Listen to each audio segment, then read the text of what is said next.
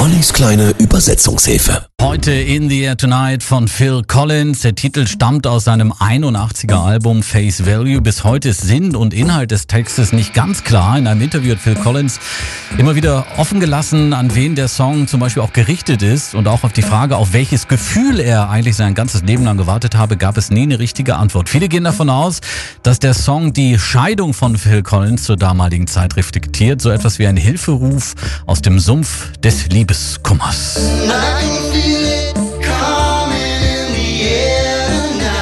Ich kann es spüren, heute Nacht liegt etwas in der Luft, oh Herr. Ich habe auf diesen Moment mein ganzes Leben lang gewartet, oh Herr. Bei einer anderen Textzeile geht man von einem traumatischen Erlebnis aus, das Phil Collins hatte. Aus weiter Entfernung soll er nämlich bei einem Spaziergang mal gesehen haben, wie ein Mann in einem See ertrunken ist. Ein weiterer Beteiligter aber nichts unternommen habe, um ihn zu retten. Wobei auch hier Interpretationen in Richtung seiner Ex-Frau eben möglich sind. Wenn du mir erzählen würdest, dass du am Ertrinken wärst, ich würde dir keine Hand reichen.